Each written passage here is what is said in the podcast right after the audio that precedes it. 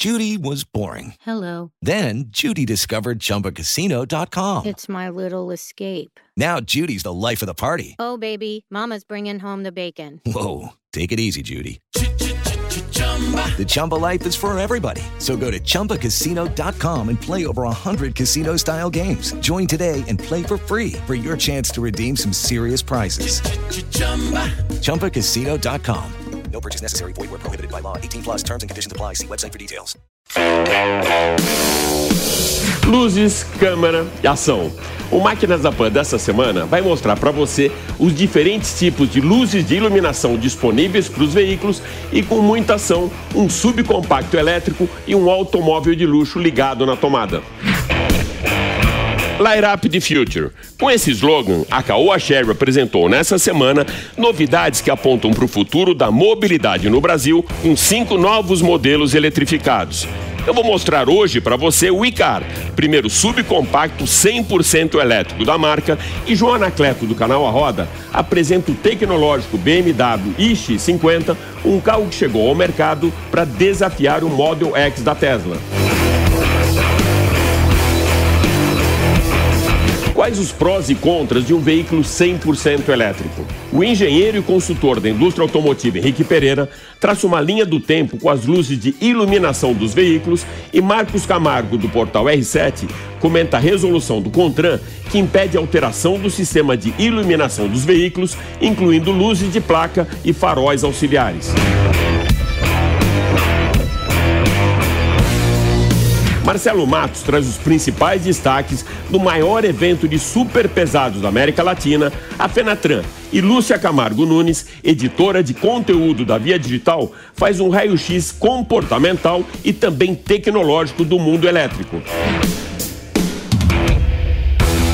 Eu sou Alex Rufo e tudo isso e muito mais você vai acompanhar comigo nesses próximos 30 minutos aqui no Máquinas na Pan. Lembrando que agora você pode assistir o nosso programa também pela TV Jovem Pan News e pelas plataformas digitais da Jovem Pan. Então se ajeita bem aí no cockpit, aperte o cinto, porque o Máquinas na Pan dessa semana está só começando.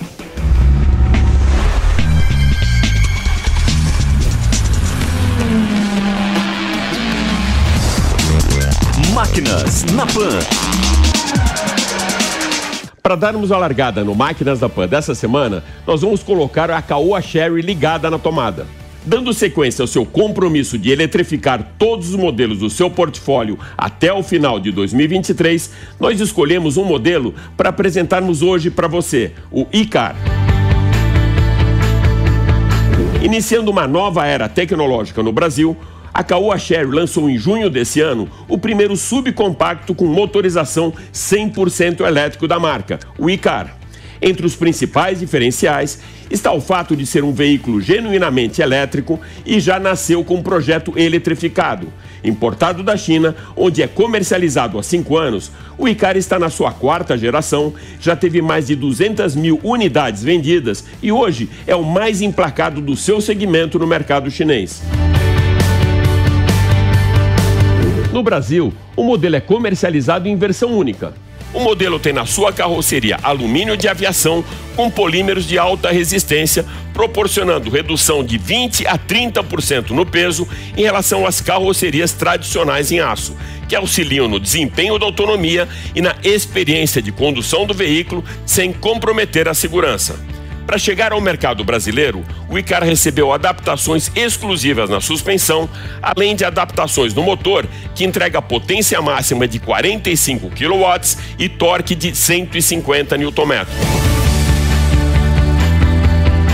autonomia de 282 km e a bateria tem capacidade total de 30,8 kWh com sete estágios de regeneração de energia.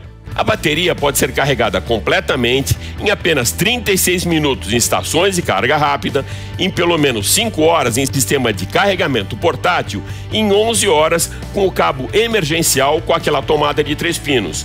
O conector é do tipo CCS Combo 2, o mais comum no mercado nacional. No interior, o acabamento é bem sofisticado, o painel de instrumentos é LCD, digital e colorido e a multimídia de 10.25 polegadas possui tela colorida sensível ao toque. bancos dianteiros têm regulagem elétrica, o volante multifuncional vem com regulagem de altura, além de duas entradas USB e carregamento de celular sem fio.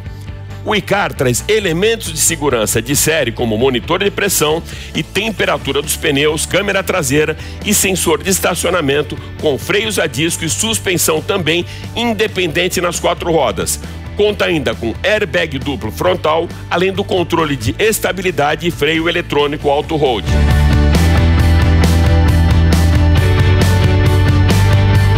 A Fenatran gerou um total de 9,5 bilhões em negócios, reuniu mais de 500 marcas e superou a projeção inicial de 9 bilhões. Marcelo Matos faz agora um raio-x completo da maior feira do setor de transporte de carga da América Latina. Olá, Alex Ufo e a todos que nos acompanham aqui no Máquinas da Pan. São Paulo recebeu a maior feira de logística e transporte da América Latina, a Fenatran. É hora de falarmos dos caminhões aqui no Máquinas da Pan. Vamos conferir a reportagem especial que fizemos para o programa. A falta de componentes trava a recuperação do setor automotivo e o Brasil deve repetir os números de 2021. O vice-presidente da Anfave, Associação dos Fabricantes de Veículos, Marco Saltini, aguarda um melhor desempenho no próximo ano. É, hoje a gente não pode dizer que está numa normalidade, a gente ainda tem algumas dificuldades, mas as áreas de logística têm trabalhado brilhantemente aí, tentando trazer componentes. É, no começo do ano tivemos algumas empresas associadas da Anfávia que tiveram que parar por algumas semanas. Agora nós estamos numa normalidade aí de produção, né? todo mundo tentando recuperar alguma coisa. E a gente deve fechar o ano com um número muito próximo do ano passado, que foram 128 mil unidades em caminhões. O CEO da Volkswagen Caminhões, Roberto Cortes, garante a manutenção dos investimentos no país. No geral, caminhões e ônibus, a gente está experimentando um crescimento. Agora, o crescimento maior do PIB ele está acontecendo nesse momento. Então, muito provavelmente vai impulsionar as vendas de caminhões para o próximo ano que a gente também espera que haja um novo crescimento do PIB. Caminhões elétricos, a gás e até a hidrogênio vão ganhar mais espaço dentro do controle da poluição atmosférica, explica o presidente da Iveco para a América Latina, Márcio Querichelli. Brasileira define os próximos passos em relação à tecnologia de combustíveis alternativos, né? Então nós estamos falando de uma combinação entre veículos diesel veículos a gás e veículo elétrico que se estende até a célula de hidrogênio no futuro. Então nós, nós desenvolvemos todo uma, uma um parque tecnológico para suprir soluções para cada segmento desse tipo.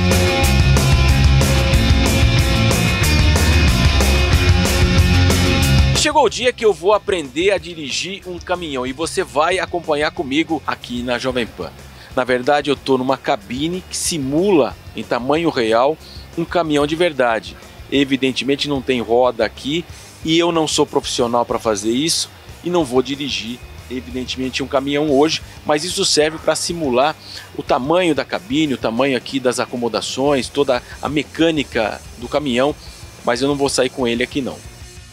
Mas já existe caminhão sem motorista no Brasil, destaca o diretor de assuntos institucionais da Mercedes-Benz, Luiz Carlos Moraes. Para aplicações é, que precisam segurança, então eras confinadas, eras controladas. Né? Então o objetivo é oferecer segurança e eficiência para aplicações tipo essa da IP, né, logística, pode ser em mineração, portos, aeroportos. Então a lógica é essa. Então o primeiro caminhão autônomo nível 4 no Brasil. O bom desempenho dos caminhões está ligado ao agronegócio nacional. Os pesados representam 50% das vendas e semipesados 25%, e o e-commerce com veículos menores na distribuição nos grandes centros urbanos. A Fenatran movimentou mais de 9 bilhões de reais.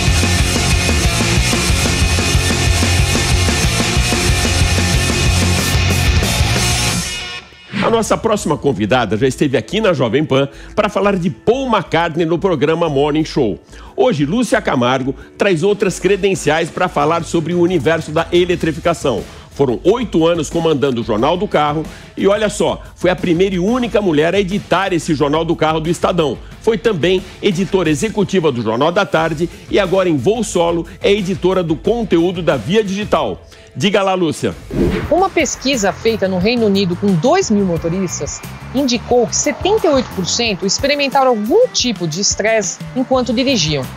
Quando você faz um recorte para quem tem carros elétricos ou híbridos, 38% disseram que sentem menos estresse quando dirigem do que quando tinham um carro movido a gasolina ou a diesel. O estresse, ele é prejudicial ao motorista. Ele pode causar uma tensão, tirar a atenção do motorista e isso pode afetar a segurança dele e a forma de dirigir.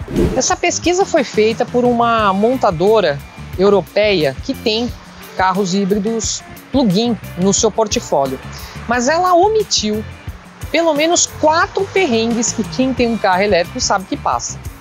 Um dos perrengues é justamente esse aqui, achar um eletroposto. A gente sabe que no Brasil a infraestrutura ainda deixa muito a desejar.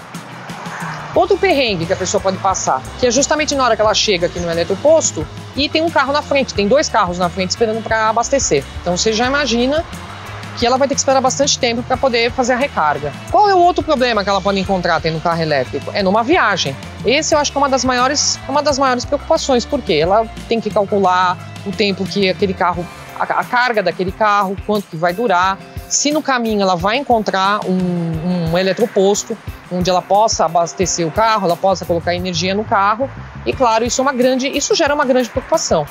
E um quarto perrengue que ela pode passar é justamente o tempo que ela vai levar para carregar. Aqui, por exemplo, a gente está no supermercado São Marché que tem esses carregadores, né, gratuitos ainda.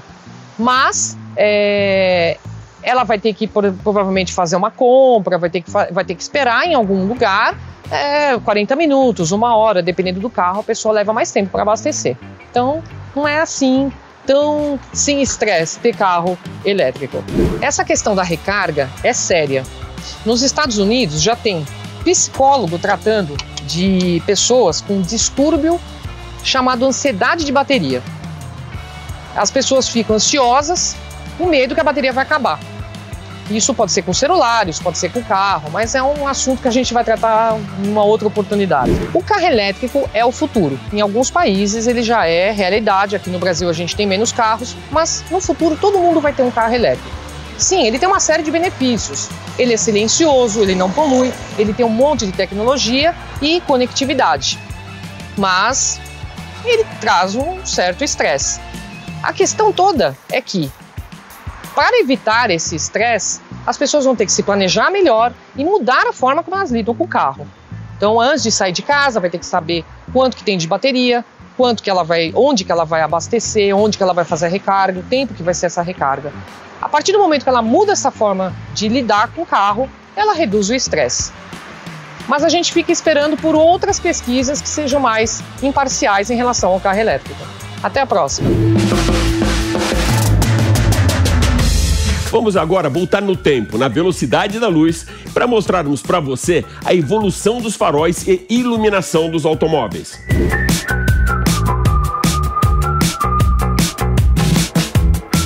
consultor da indústria automotiva, Henrique Pereira, traçou uma linha do tempo com um show de luzes e faróis que teve início no século XIX com automóveis equipados com lamparinas, passou pela revolução das lâmpadas halógenas, xenon e LED até chegar nas atuais a laser. Acompanha comigo. Alex, você imagina que no início do século as carruagens e os primeiros automóveis eram iluminados com essa intensidade com uma lamparina? Inicialmente, realmente usava-se velas para iluminar o caminho. Mas com o tempo, elas se mostraram muito ineficientes, principalmente quando expostas a intempéries, chuvas. Então passou-se a usar o óleo, a parafina ou a querosene. Mas elas tinham a mesma ineficiência, iluminavam apenas 3 metros à frente do condutor. Depois de várias tentativas, optou-se pelo acetileno a gás, era a mesma tecnologia que na época iluminavam as ruas, ou iluminava-se o capacete dos mineiros. O acetileno era bom porque a chama não se apagava tão facilmente, era resistente a intempéries, tanto que o Ford T já trazia essa tecnologia nos faróis da dianteira, e na traseira ele utilizava o óleo como nas tecnologias mais antigas. Em 1905, foi a primeira vez que se aplicou uma lâmpada elétrica no mercado automotivo mas ela dependia do dínamo e bateria, que eram outros componentes que ainda estavam em desenvolvimento.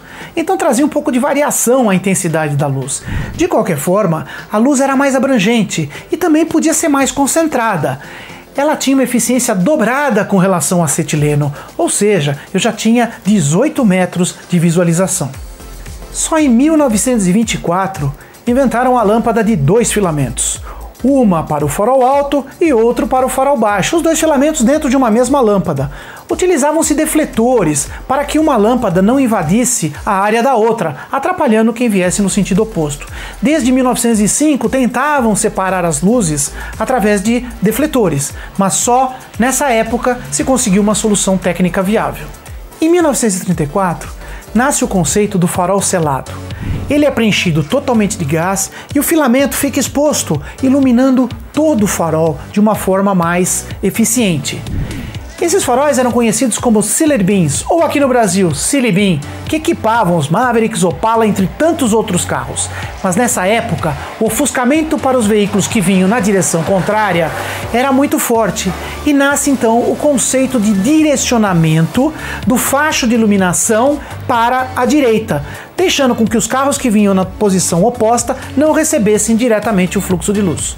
Em 1960 nascem os faróis halógenos com filamentos em tungstênio imersos em gás criptônio.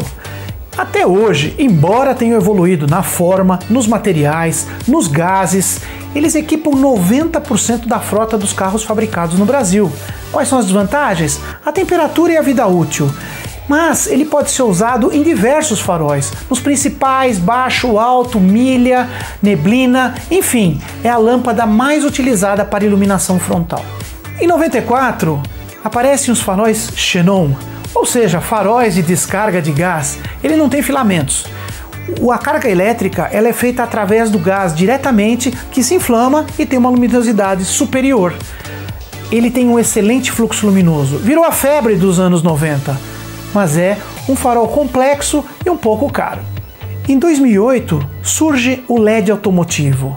Traz economia de energia, mais segurança, facilidade de você lidar com o LED para fazer o design do farol, tem estabilidade e oscilações, não se queima tão fácil e um menor aquecimento. E mais, um alcance de 300 metros. Foi em 2008 que a General Motors lançou o Cadillac, o primeiro carro a usar LED em todas as suas funções. Já em 2010, a Volkswagen com a Touareg lança um controle através das câmeras de bordo, ela consegue enxergar o que vai à frente, acender e apagar os faróis de LED de forma que você não ofusque quem vem em sentido contrário. Já em 2013, a Audi lança o que se chama de Matrix Headline. Na verdade, só como exemplo, uma matriz de LED. Imaginem vários LEDs e ela consegue apagar fileiras, linhas de LED Baseado nas imagens das câmeras internas do carro, ela vê objetos ou veículos vendo no sentido oposto e consegue aumentar, diminuir a intensidade para não ofuscar a visão do outro motorista. As montadoras encontraram também uma outra função para as lâmpadas de LED, que é o desenho, assinatura em LED. Ou seja, carros agora são reconhecidos pelos seus faróis, pelo desenho que vem no farol, tanto na dianteira quanto na traseira. Você vê um carro indo e sabe qual é a marca só pelo desenho do farol, e o carro está no seu retrovisor, você também sabe que carro é aquele. Essa é a famosa assinatura digital dos carros. Em 2014 e 15 surge a última tendência da iluminação automotiva, que são os faróis a laser. Eles têm uma capacidade de alcance de 600 metros e são totalmente controláveis na sua distância ou no seu posicionamento. Hoje estão presentes em apenas dois carros premiums, mas é uma tendência a ser seguida. Agora que você já está um verdadeiro craque em faróis e projetos de iluminação automotiva, temos um alerta bem importante para você. O Conatran mudou a regulamentação para aqueles upgrades tecnológicos que permitiam a troca de faróis comuns por LED nos veículos usados. Marcos Camargo, do portal R7, explica agora as mudanças e o que a resolução 799-2020 pode impactar no setor automotivo. Afinal, está permitido ou proibido esse upgrade tecnológico nos faróis do seu automóvel? Esse tema é bem polêmico, não é, Marcão? Exatamente, Alex. Essa é uma questão extremamente polêmica, a troca de faróis comuns por LED. Então eu dei uma pesquisada para a gente entender exatamente. Tá proibido ou tá permitido fazer a troca desse tipo de farol aqui halógeno comum, aquele amarelado por LED? Tá permitido ou tá proibido? Então aqui nós temos um carro com farol halógeno, né, aquele farol amarelado que a gente conhece, que é super comum nos carros de entrada, nos carros mais baratos aí do mercado brasileiro. E aqui do lado eu tenho um carro com faróis em LED, né? O LED também tem as suas qualidades bem conhecidas. Ele é uma luz muito mais clara, ele consome menos energia e ele dura muito mais tempo. Então muita gente faz a troca. Nesse carro aqui, por exemplo, é original, mas muita gente faz a troca do farol halógeno para o farol em LED, que é esse aqui. E o processo de substituição ele é muito simples. Na verdade, você chega aqui na lente, desmonta e você faz a troca. Existem muitos produtos no mercado de várias marcas. Ele é bem pequenininho aqui, ele tem um sistema eletrônico de controle e ele dura muito mais tempo e dá aquele efeito de luz branca ali que a gente está vendo, né? E a grande dúvida é saber se essa troca realmente está proibida ou está permitida. O cliente vem aqui na loja para fazer a troca de lâmpadas comum por LED. A gente orienta, né, que está sendo uma lei agora que está sendo proibida esse tipo de lâmpada, assim como película no para-brisa dianteiro. Então a gente deixa orientado, fica da responsabilidade do cliente colocar ou não. As vantagens que a gente percebe, né, visualmente da lâmpada de LED, o que, que é? A visibilidade é melhor, é, é mais nítida, né, no, no, no uso noturno ela fica muito mais nítida. Então, assim, há muita vantagem, né? E também sabemos que não tem tanto problema quanto quem vem no sentido contrário, né? Mas sempre é, inventam, estão inventando leis, leis, leis diferentes, então acabaram proibindo o uso do LED nos carros normais. Então, Alex, para poder descobrir essa informação, eu fui direto na fonte, falei com fontes do Contran e do Denatran para tirar essa dúvida, saber se está proibido ou se está permitida fazer essa troca, essa substituição que é super comum no mercado. E o que eu descobri foi o seguinte: essa resolução, a 799, ela tinha lá um item dela que dizia o seguinte: todo carro nacional zero quilômetro, a partir de 2021, ele é obrigatório ter as luzes DRL, aquela luz diurna de LED que muitos carros têm.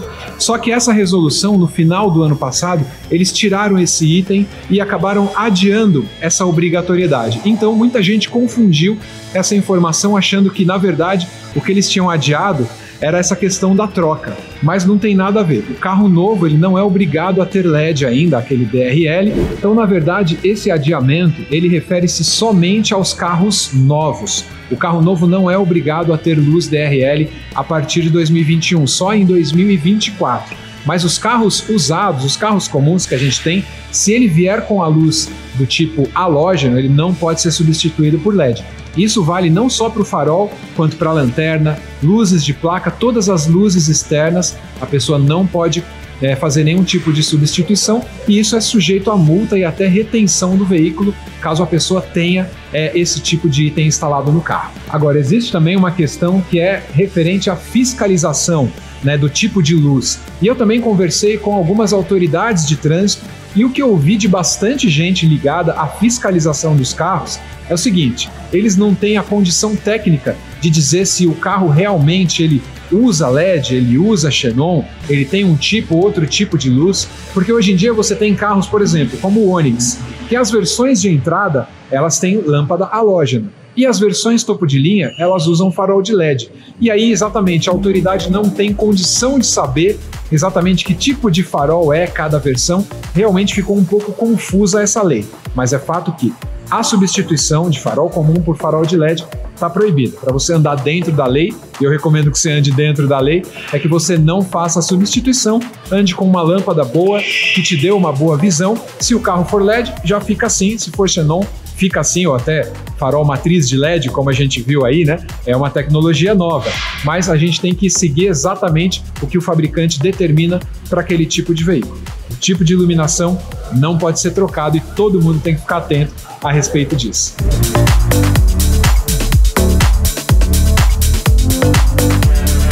Já tivemos luzes, muitas câmeras e agora com mais ação, o João Anacleto do canal A Roda testou o BMW iX50 para o Máquinas na Pan. Grande Alex Rufo, tudo bem? É sempre um prazer estar aqui no Máquinas na Pan e hoje é com uma reportagem bem interessante, o novo BMW iX50, o carro elétrico que mais me impressionou até hoje. A gente vai andar na versão mais cara, que custa aproximadamente 800 mil reais. Roda aí.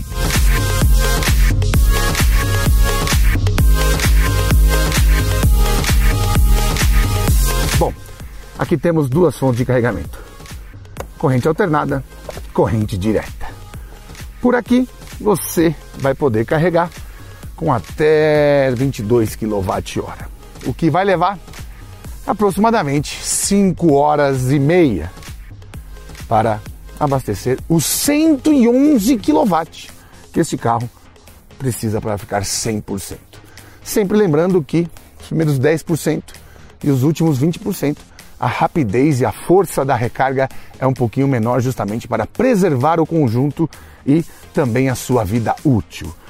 Aqui no caso do BMW X, você também consegue, aqui você consegue carregar 22 kWh, 11 kWh e 7 kWh em corrente alternada. Aqui em corrente direta. Tem carregador de 50, tem carregador de 100, tem carregador de 200. Aqui ele permite até 195 kW de carga hora. Mas se você fizer uma carga nesses supercarregadores de 10% até 80%, leva apenas 30 minutos. Ele faz 630 km com uma carga de 111 kWh. Contudo, porém, entretanto, esse carro foi enviado à minha casa hoje. Aliás, esse teste é um teste daqueles rápidos, né? Fico o dia inteiro com o carro, conto para vocês no final e devolvo. Bom, esse carro chegou na minha casa com autonomia de 580 km. Eu rodei 80 km até parar aqui. Na verdade, não até parar aqui, até chegar lá embaixo no pé da serra, porque quando você sobe a serra, essa autonomia cai bruscamente, seja um carro elétrico ou um carro a combustão. Enfim, andei 20 km na cidade, 60 km de estrada, e quando cheguei ao pé da serra, a autonomia era de 480 km. Não é uma discrepância tão grande quanto a gente vai ver ainda. Acho que não viu? Dia 21, esse aqui é, vai ver ainda no Peugeot 208. Mas eu não acelerei demais, tudo bem, vai, dei duas esticadinhas. Mas temos aí uma discrepância de 20 km com relação à autonomia que estava pré-estabelecida ali e com o que eu consegui rodar.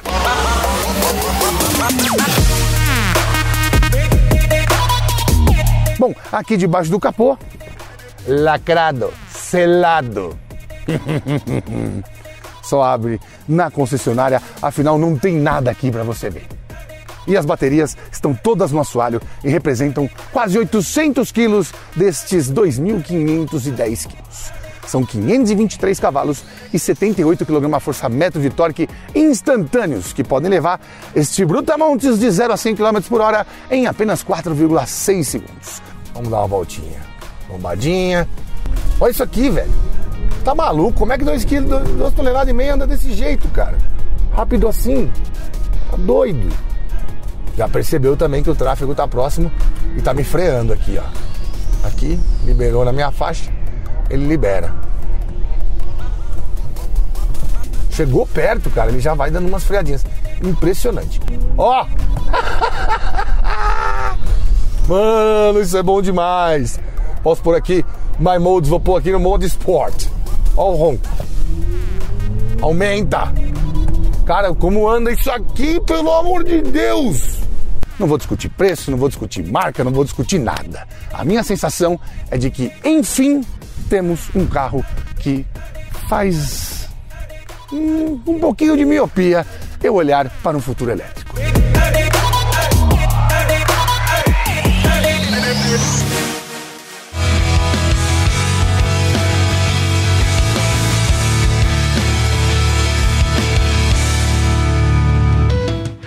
É isso aí. O Máquinas da Pan dessa semana fica por aqui, mas vai vale lembrar que você pode acompanhar toda a nossa programação em vídeo pela TV Jovem Pan News e pelas plataformas digitais da Jovem Pan. Super obrigado pela sua audiência e até a próxima. Valeu!